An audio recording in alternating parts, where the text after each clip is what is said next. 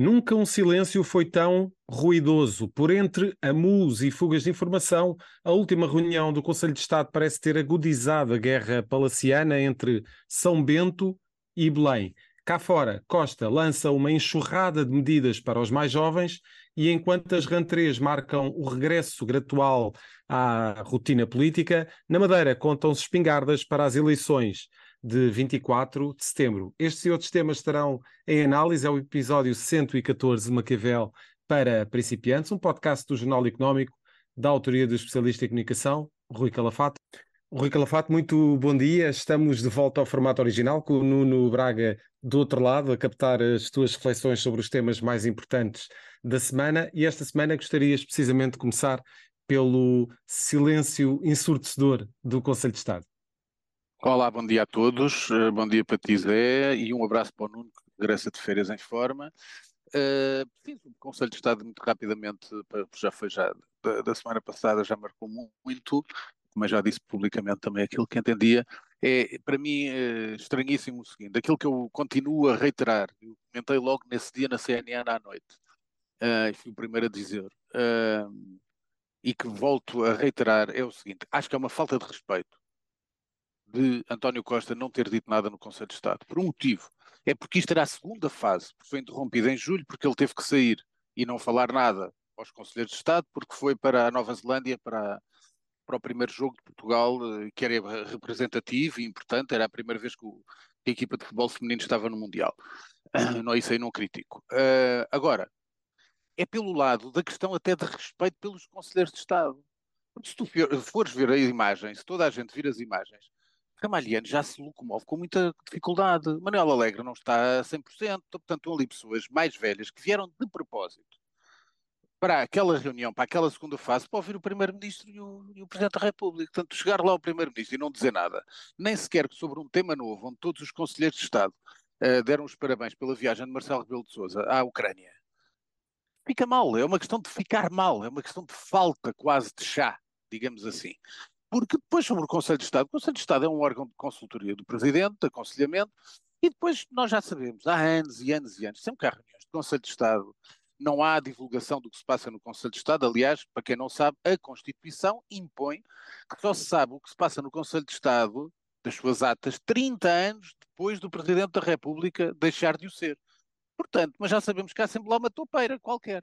E, portanto, claro. não, é de, não é de novo da semana passada que apareceu uma topeira ou, ou, ou, um bufo, como quiserem chamar, a contar o que é que se passava lá dentro, porque isto desde sempre foi.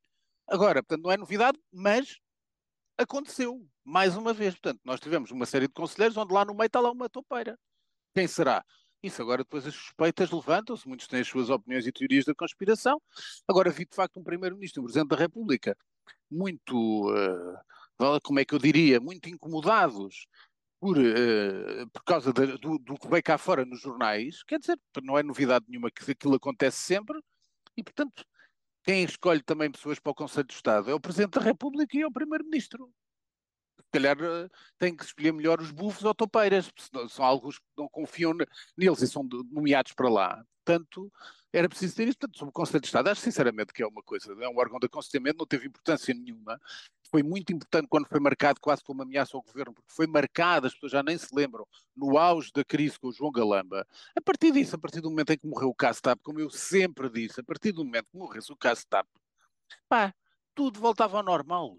E como eu sempre disse e mantenho, e costumo às vezes perguntar que eu tento passar a imagem, não é do politicamente correto, porque para o politicamente correto, há 55 mil comentadores televisivos e mais 387 mil no Twitter e nas redes sociais. Eu gosto é de levantar algumas perguntas. Se não houvesse o caso TAP, foi sempre aquilo que eu perguntei, se não houvesse o caso TAP, como é que seria o governo?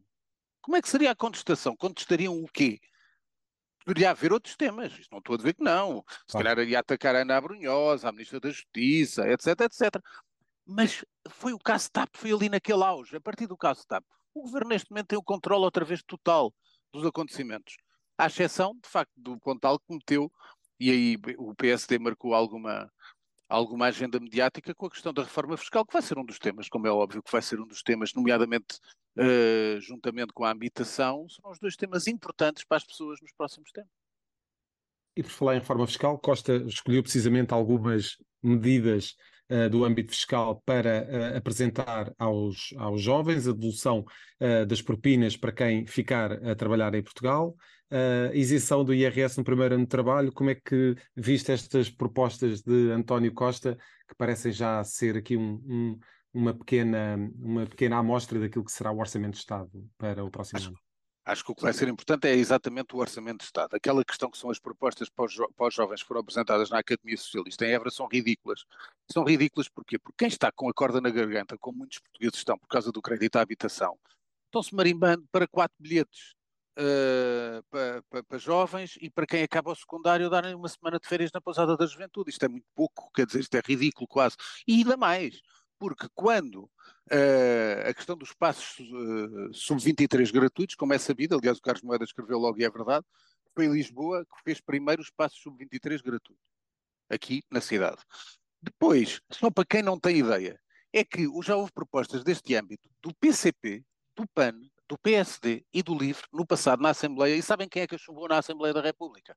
O PS. Portanto, quando o PS vai apresentar estas medidas e depois no passado chumbou todas estas medidas, há aqui qualquer coisa que pá, é, é, parece que são medidas para agradar ali às pessoas, para tapar ali o sol com a peneira e para tentar marcar a agenda mediática. Portanto, acho que essa rentrée do PS foi sobre esta questão dos jovens, acho que foi totalmente um tiro ao lado. Depois, Sobre as outras rantrês, já agora passando ao, uhum. ao seguinte até, acho que infelizmente, e já falaremos disso, infelizmente e grave, muito grave e muito triste, foi o que se passou em Marrocos, com a tragédia que aconteceu em Marrocos e agora também com esta enchente que também se passou na Líbia. Mas no fim de semana foi basicamente marcado pelo sismo em Marrakech.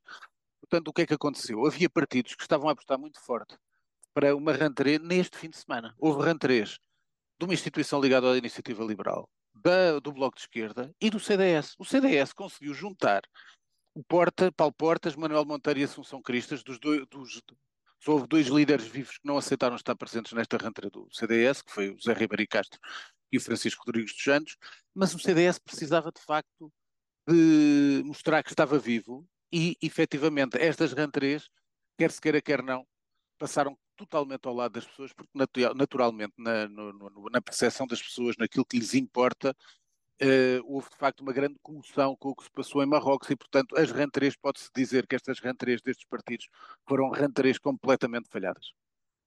Até porque os abalos também se sentiram em Portugal, portanto, também houve essa, essa ligação.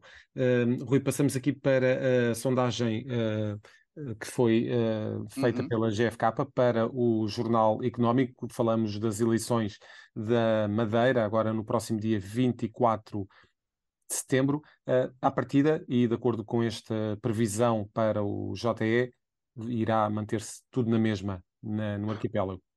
Mas tudo na mesma, não é bem assim. Não nos esqueçamos do seguinte, explicar às pessoas. Efetivamente, o PSD governa. Mas o PSD não ganhou com maioria absoluta nas últimas eleições. PSD depois foi obrigado, entre aspas, a fazer uma coligação com o CDS porque não teve maioria absoluta. Portanto, foi a primeira vez em 2019 que uh, o PSD não teve maioria absoluta. O grande desafio para estas eleições é saber se de facto o PSD, se de facto o PSD regressa às maiorias absolutas ou não as consegue. E se não as consegue, porquê? Ora bem, a sondagem do Jornal Económico feita pela, pela GFK dá 14 eh, eh, dá, dá maioria absoluta à coligação PSD-CDS e aponta de facto uma grande queda ao PS, que lhe dá 21%, quando o PS teve 35% há quatro anos. Não nos esqueçamos, com uma realidade totalmente diferente, em que provavelmente o PS foi a altura em que esteve mais próximo de ser governo, tinha como candidato ao, à liderança do governo regional Paulo Cafofo, que tinha sido presidente da Câmara de Funchal, independente eleito pelo PS. Também tinha sido um golpe muito forte no PSD, que era a primeira vez que o PSD tinha perdido uh, a Câmara do Funchal. E, portanto, uh, neste momento, este Sérgio Gonçalves, que é o líder do PS, parece-me bastante mais fraco, e, sobretudo, Miguel Albuquerque está forte, a Câmara da Madeira também, o Funchal tem um grande presidente, que é o Pedro Calado, portanto, mais forte. Portanto, aqui a grande dúvida é, se neste caso não houver maioria absoluta, tudo aponta para, tudo aponta para que isso possa acontecer, mas se não houver é, é a, a, cargo de quem, isto é, portanto não, é, não vai ser o PS que vai roubar a maioria absoluta. Ao PSD, quem pode roubar a maioria absoluta? Ao PSD é a pulverização de partidos à direita, nomeadamente crescimento de Chega e Iniciativa Liberal, uh, que podem, eh, de facto, eleger deputados e assim poder tirar a maioria absoluta ao, ao PSD. Mas para já, e a duas semanas das eleições, o cenário, neste momento, Miguel Albuquerque é um candidato forte e o, o líder do PS, Madeira, Sérgio Gonçalves, não é minimamente um candidato forte. Essa é a realidade. Muito bem, Rui, passamos uh, de, das eleições na Madeira para uh, mais do que esperada, o mais do que esperado pedido de indenização hum. da CEO da TAP são 5,9 milhões de euros de indenização. Num caso, começou, uh, recorde-se, numa indenização a Alexandre Reis de 500 mil euros. Exatamente, fizeste esse acento tónico fantástico. Porquê? Porque, efetivamente, se não houvesse este caso, se Alexandre Reis não tivesse ido para a Secretária de Estado uh, de Fernando Medina, nunca ninguém uh, teria conhecimento de que esta senhora tinha recebido uma indenização de 500 mil euros. E a partir daí toda a, a, crise da TAP é gerada por esta senhora. Ora bem, quando depois foi uh, demitida por justa causa, e eu digo justa causa, reforço, entre aspas, dito por Fernando Medina e João Galamba, foi despedida por justa causa, nessa altura falava-se já que a indenização que ela iria pedir andaria na casa dos 3 milhões.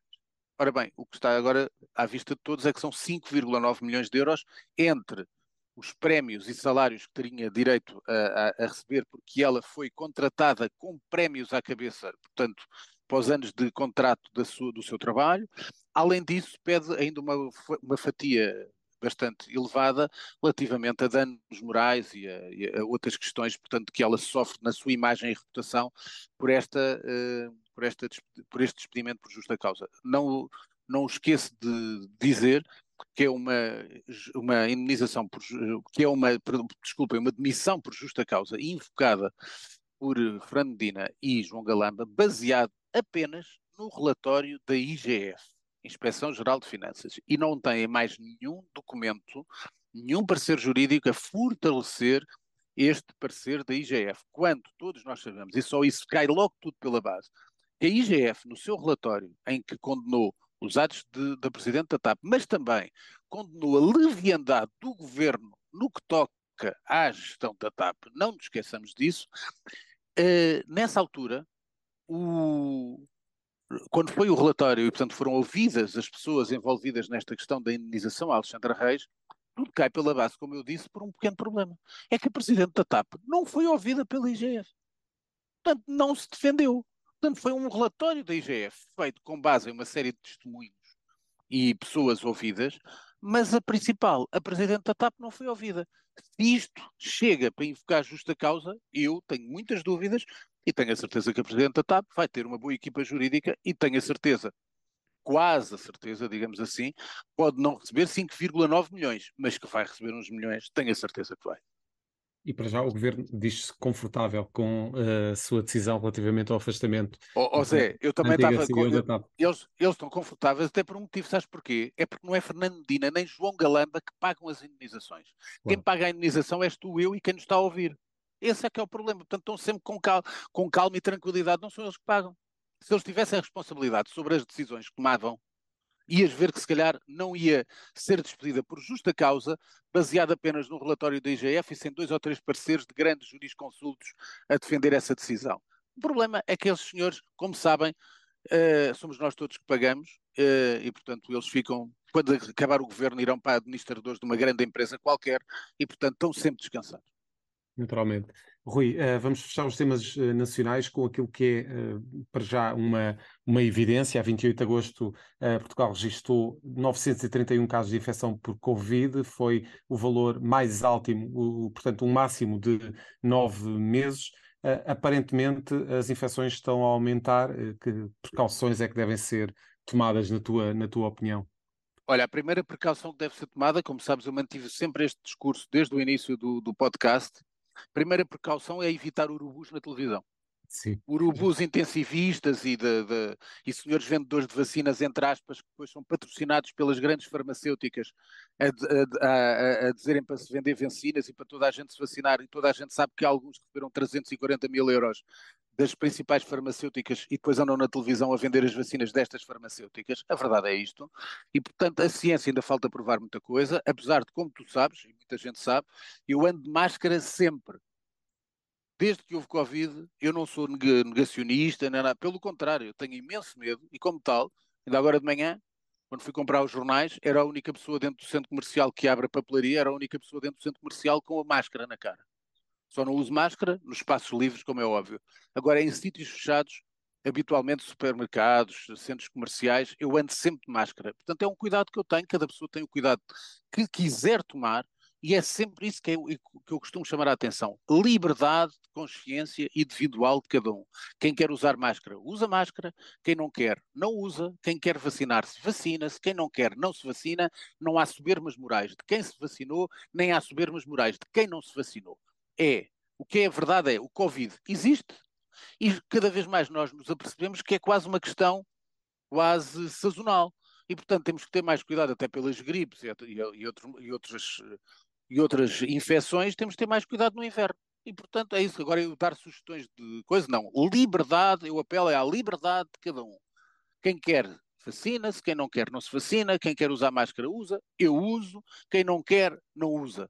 Agora, não interfiro em ninguém, só peço é que não nos massacrem como nos massacraram, como nos massacraram durante dois anos em televisão, horas e horas com os mesmos médicos a dizerem as mesmas coisas, passados três anos vão para a televisão dizer rigorosamente as mesmas coisas, porque não houve evolução nenhuma, a única evolução que houve nesta doença são as variáveis que existem dentro do próprio vírus, não há mais novidade nenhuma, nem estes senhores doutores sabem nada sobre o vírus. E, portanto, vão lá dizer a mesma coisa. Portanto, meus amigos, o apelo é que não os metam na televisão a encher a cabeça de uh, monstros nas pessoas. E depois cada um toma as resoluções que tomar e proteja-se da melhor maneira que entender. Muito bem, Rui, abrindo aqui os temas internacionais, uh, portanto, vamos falar do, do sismo em Marrocos, um sismo de, de 6,8 na escala de Richter, que atingiu uh, a zona do Alto Atlas, no centro uh, do país e perto de Marrakech. Um, aqui uh, talvez faça um pouco confusão, não sei qual, é, qual será a tua opinião, Rui. Alguma demora no, na, na, reação por parte de, das autoridades marroquinas relativamente aos pedidos de ajuda internacionais? Sem dúvida, esse é o, o tópico que está em cima da mesa. Aliás, Portugal ainda não enviou, apesar de estar pronto e disponível naquilo, a resposta, tem capacidade de resposta para isso, para ajudar naquilo que pode mas demorou algum tempo e depois o, as autoridades marroquinas escolheram só alguns países, escolheram cinco ou seis países para ajuda e não recorreram a mais países. Portanto, não sei se isto tem a ver com algum posicionamento. Agora, posso é dizer duas coisas que passaram um bocadinho aqui ao lado, sobretudo não sei quantos comentadores, também os há. Há comentadores, muitos bons, e há comentadores que não sabem sequer, nem sabem ler jornais, acho. E há dois tópicos para mim que são verdadeiramente importantes. Um mau e outro que eu acho uh, de salientar positivamente. Primeiro, ninguém falou disto. O rei de Marrocos, Mohamed VI, estava em França quando ocorreu o sismo. E o que é que se passou? Durante 18 horas depois do sismo, não disse rigorosamente nada. E depois de dizer alguma coisa, não conseguiu fazer sequer uma mensagem de apelo, de levantamento até de moral de, dos marroquinos, não mandou uma mensagem aos marroquinos. Isto é perfeitamente a discrepância total entre quem é um rei completamente distante do seu povo e, portanto, isto é condenável. Não ouvi ninguém dizer isto em Portugal. Bom, é preciso ler, como leem pouco, infelizmente, em Portugal, mas têm todos muita opinião. Segundo ponto que eu saliento, até para ligar a coisas do passado, porque alguns comentadores só leram os jornais do dia, no próprio dia, quando houve o sismo. Só quem lê política internacional e lê jornais, eu leio, depois tem algumas coisas que são importantes porque tem memória. Eu vou dizer qual é importante. A Argélia tem, tem um conflito com Marrocos há anos. Há uma semana, e um comentador explicou porque não leram nada sobre Argélia nem Marrocos na última semana. Só leram no dia em que houve o sismo. Há uma semana houve uh, um barco que ultrapassou as águas territoriais de Marrocos e passou para o lado da Argélia. Sabem o que é que aconteceu? Foram mortos todos os, eh, todas as pessoas que estavam no barco pela polícia marítima argelina. Foi uma comoção em França porque alguns cidadãos eram franceses. Isto ninguém comentou, ninguém sabe. O que é que aconteceu? Por isso é que o saliente de bom é que a Argélia foi o primeiro país logo a levantar todas até o, seu espaço aéreo para prestar ajuda a Marrocos. Portanto, dentro da comunidade internacional, havendo este ódio de estimação, até porque tem a ver com questões do Sara, mas houve de imediato este lado da Argélia, num lado humanitário, face à tragédia que todos uh, se aperceberam que se passa em Marrocos, Argélia ajudou. Portanto, deixo estas duas notas. Pode ser que alguém que esteja a ouvir informe depois algum comentador que é importante ler jornais todos os dias, uh, jornais internacionais todos os dias, e não só sobre a guerra, uh, ler também sobre os outros temas, porque às vezes ajuda as pessoas a pensar e a ser melhor comentador do que irem para lá dizer o que leram de manhã, porque eu sei onde é que eles leem aquilo que leem de manhã. Rui, vamos uh, falar também da reunião do G20. Os líderes uh, do G20 estiveram reunidos em Nova Delhi, na Índia, uh, e conseguiram aqui costurar uma, uma, declaração final consensual que, que mereceu muitos elogios por parte de Moscou e críticas por parte de Kiev. Isto tem a ver com o jogo internacional, aliás, temos falado sobre a Índia, na semana passada falámos sobre a Índia. Neste momento, Modi desempenha um papel importante, até quase de moderação, quase um espaço de influência próprio na quesilha uh, Estados Unidos-China. E, portanto, o que toda a gente condenou, à exceção, como tu disseste bem, o Putin, foi que o G20 evitou condenar a Rússia pela invasão da Ucrânia. Portanto, levou à loucura o Zelensky e o Putin ficou todo satisfeito. Qual é o que é que interessa? Portanto, Aqui o que interessa é que há um tabuleiro geopolítico que não se joga apenas uh, nas terras da Ucrânia. Joga-se para lá disso e joga-se em termos de campos de influência. E neste momento nós temos dois blocos, os dois blocos são efetivamente China e Estados Unidos, e a Índia, como ainda na semana passada falei, foi o Modi foi um dos poucos líderes recebidos por, com honras de Estado por Biden nos Estados Unidos este ano. Uh, e no, durante o seu mandato, e portanto Modi tem de facto um papel importante, e portanto para isto, como isto foi realizado sob a sua tutela, não quiseram desagradar a Modi, e portanto foi assim que passou, e passou a condenação da invasão da Ucrânia. E um, de, da Índia para o Brasil, uh, vamos falar, Rui, de bolsolulistas? Bolsonaristas, porquê? Porque houve uma renovação do, do, governo Lula. Lula é um homem que é de esquerda, mas é acima de tudo pragmático. E para estar no poder precisa de fazer acordos com o Congresso. E consoante os partidos depois têm que fazer alguns ajustes. Nomeadamente, entraram no governo dois, dois, dois ministros totalmente apoiantes de Bolsonaro. Portanto, o que aqui acontece? Lula tenta agradar a todos, é o habitual em Lula. Lula sempre foi assim, é uma pessoa simpática por natureza, tenta agradar a todos.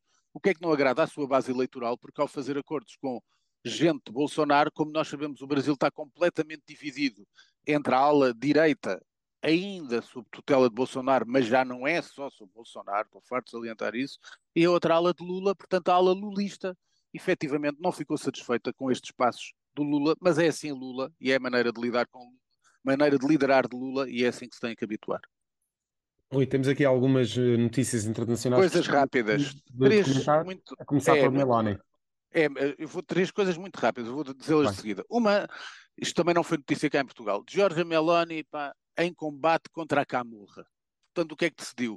Foram duas crianças que foram violadas, uma de 10 e outra de 13 anos, durante meses, por uma, um gangue, durante meses foram violadas duas crianças de 10 e 13 anos. 10 e 13 anos. E o que é que ela decidiu? Entrar por ali adentro pode não ter efeito prático em termos do que aconteceu de tráfico de cocaína e de droga, apanharam pouca. Mas é um sinal para as pessoas que é, podem dizer assim, é pura propaganda, é uma manobra apenas política, etc. Mas para a percepção das pessoas, sobretudo uma líder que é uma líder à direita, me ir contra a camorra, meter a polícia toda nos sítios mais problemáticos, é importante para as pessoas e dá uma garantia de estabilidade que muitas vezes falta. Portanto, mais uma vez, pode ser número, mas foi para cima. E, portanto, é importante seguir. Segundo tópico, exatamente o contrário. Reparem nisto, nós tivemos a invasão da, da Ucrânia e eu sei, tenho um, há um país que eu tenho uma enorme simpatia, que é a Estónia, que já foi três vezes, e até cheguei a conhecer uh, vice-primeiro-ministro e tive jantar com o vice-primeiro-ministro da Estónia na altura, na altura em que estava no governo, e, portanto, a, a senhora primeira-ministra, que é muito popular na, na Estónia, que é Kaja Kallas, e como se, para, para quem não sabe, a Estónia tem 30% de população que é russa. Portanto, quando se falou da invasão da Ucrânia, os países bálticos todos temeram que depois da Ucrânia pudessem ser invadidos também. Portanto, quando nós temos a Estónia ao lado de, das suas alianças, sobretudo da NATO, a, a, emitir comunicados a repudiar a invasão da, da Rússia e depois ter o seu marido a, a fazer negócios com a Rússia, é natural que haja uma crise na Estónia, que é o que se está a passar. Por último, uma pequena nota simpática apenas, que é uh, pela primeira vez o México vai ter como candidatas à presidência na parte final apenas duas mulheres, portanto vai ter pela certeza vai ter uma mulher como presidente, vai ser a primeira, Cláudia Scheinbaum e a Xochitl Galvez. Portanto, é uma nota que, de facto, o poder das mulheres, não é preciso cotas, vão se impondo a pouco e pouco, e no México é um país duríssimo de governar, eh, teremos com certeza uma mulher. Rui, passamos então para as tuas sugestões culturais desta semana.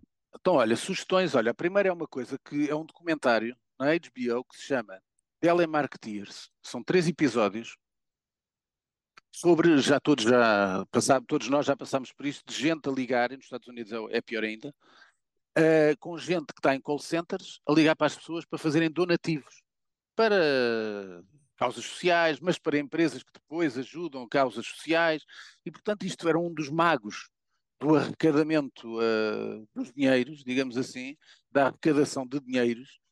Uh, epá, e portanto era esse senhor que depois se revoltou e depois divulgou o que é que aquilo era só enganar as pessoas e, portanto, e depois há imagens, aquilo eu já vi os três episódios, imagens lá dentro dos próprios call centers para verem a loucura que aquilo é. Até, aliás, há logo uma senhora logo no início que diz que nem era pelas comissões, porque aquilo era um ambiente fantástico entre eles e todos se divertiam, tipos novos e não sei o que, não sei o que mais, e portanto é engraçado.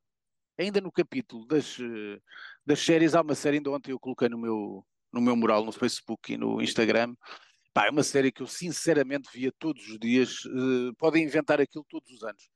Chama Winning Time: The Rise of the Lakers Dynasty.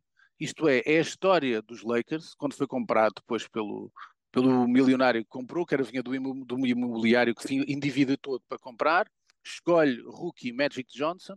Há uma, história, há uma cena fabulosa do Karim Abdul-Jabbar a treinar sozinho com o Magic Johnson, a explicar a filosofia do Skyhook, que era o seu gesto técnico que o eternizou.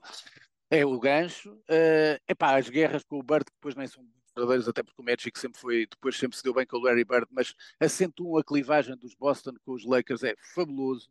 Atores fabulosos uh, John C. Reilly, entra a Sally Field, que está mais velhota, uma grande atriz de Hollywood, com papel a fazer também do John C. Reilly. Pá, o Adrian Brody a fazer de Pat Riley, que é um dos mais carismáticos e melhores treinadores da história da NBA. A história da ascensão dele de comentador, como é que vai para a adjunta e tal. Aquilo está lá tudo. A música é fabulosa, a realização é fabulosa. É uma das grandes séries do ano. Isto é a segunda temporada. A primeira temporada já está... É HBO, não é, Rui? É na HBO, sim. É na HBO. Portanto, recomendo a toda a gente. Depois, duas, duas coisas curtas uh, na, no filme. Uma é uma série de quatro episódios que se chama The Architect. É passar uma distopia sobre casas que não existem ou com valores muito elevados. Portanto, imagina nós em Portugal que não há dinheiro para a habitação, não há casas e as rendas estão caras. Agora vejam esta distopia uh, que se chama The Architect exatamente sobre esse problema. E depois recomendo, ainda há, na semana passada falei que é um dos grandes livros do ano, Os Inquietos, da, da Lynn Woolman, que era a filha da Liv Woolman, uh, e portanto há um documentário sobre a Liv Woolman, que era uma mulher lindíssima, uma grande atriz, no filme, portanto recomendo, e é, epá, é um documentário absolutamente fabuloso, com uma série depois de, de, testemunhos, Kate Blanchett aparece, por exemplo, a falar dela, e portanto absolutamente espetacular. Livros, para ser rápido, três. Um policialzinho porque sei que gostam, e portanto, que eu li em, em Sesimbra, tinha ali atrás para dizer, é A Boneca, eu já li todos os livros desta senhora, chama-se Irsa Sigurðardóttir, é irlandesa, é provavelmente dos melhores escritores de thrillers, isto é da Quetzal Editores, e esta boneca é genial, é um thriller do caraças, é, fabuloso. Depois, um grande romance, curto, pá, muito bem escrito, porque este senhor foi Nobel da literatura sul-africano J.M. Coetzee, se chama O Polaco, recomendo vivamente, é um grande romance, é um grande livro editado este ano. E depois, isto aí, cuidado com o cão, quero dizer, este é um dos grandes livros do ano. Pá, é um livro que sinceramente eu estou a ler porque são mais de 900 páginas, letra pequeníssima, como estou a mostrar, não sei se consegues ver, portanto eu mesmo com óculos, é pá, tenho que ter muita luz, mas é um livro absolutamente uh, notável, chama-se O Mar e a Civilização de um senhor chamado Lincoln Payne, Uma História Marítima do Mundo, é de edições 70, portanto é um livro muito denso sobre como é que o mar, portanto aparece muitas vezes nós portugueses e a nossa saga dos, dos descobrimentos, mas todo o mar e a civilização em todo o mundo. É um livro absolutamente fabuloso, é um dos melhores livros do ano em termos de ensaio histórico, provavelmente vai ser um dos três melhores livros do ano. Portanto, recomendo vivamente O Mar e a Civilização, Lincoln Payne, uma história marítima do mundo. E estão as sugestões culturais com direito a showtime por parte do showtime. Rui Rui, fechamos com a pergunta da semana. Olha, a pergunta da semana é o que se vai fazer com o Rui Pinto, porque o Rui Pinto tem que se dizer a verdade. Foi um hacker que, ao fim e ao cabo, isso é verdade. O que é que faz um hacker? Vai procurar documentos, invade espaços que não são autorizados. Isso é o que faz um hacker. Entra nos computadores, tem informação e tal. Mas muita da informação que ele eh, recolheu ilegalmente deu muito jeito à polícia e a muitas investigações. Só há aqui uma coisa que eu condeno. É porque ele foi culpado, condenado, com sentença, uh, portanto, suspensa, a quatro anos de cadeia, por extorsão. Extorsão é um crime muito grave. É uma coisa, é seres um Robin dos Bosques, roubares tudo o que estava de informação que depois possas dar à polícia. Aliás, Rui Pinto teve uma pena pequena, mais baixa do que podia acontecer, porque colaborou com a polícia durante muito tempo. E ajudou bastante a polícia com a sua informação, porque a polícia não tem os meios técnicos, nem a capacidade de hackers que tem o Rui Pinto e a equipa que trabalha com ele. Agora, ele fez extorsão. O que é que é extorsão? É, meu amigo, eu tenho aqui uma informação por ti, quer X por causa desta informação. Isto é condenável. E este é o lado mau. Agora, o que é que se faz ao Rui Pinto? Rui Pinto, bem, o Rui Pinto vai continuar a trabalhar. Eu acho que apanhar os seus skills, para quê?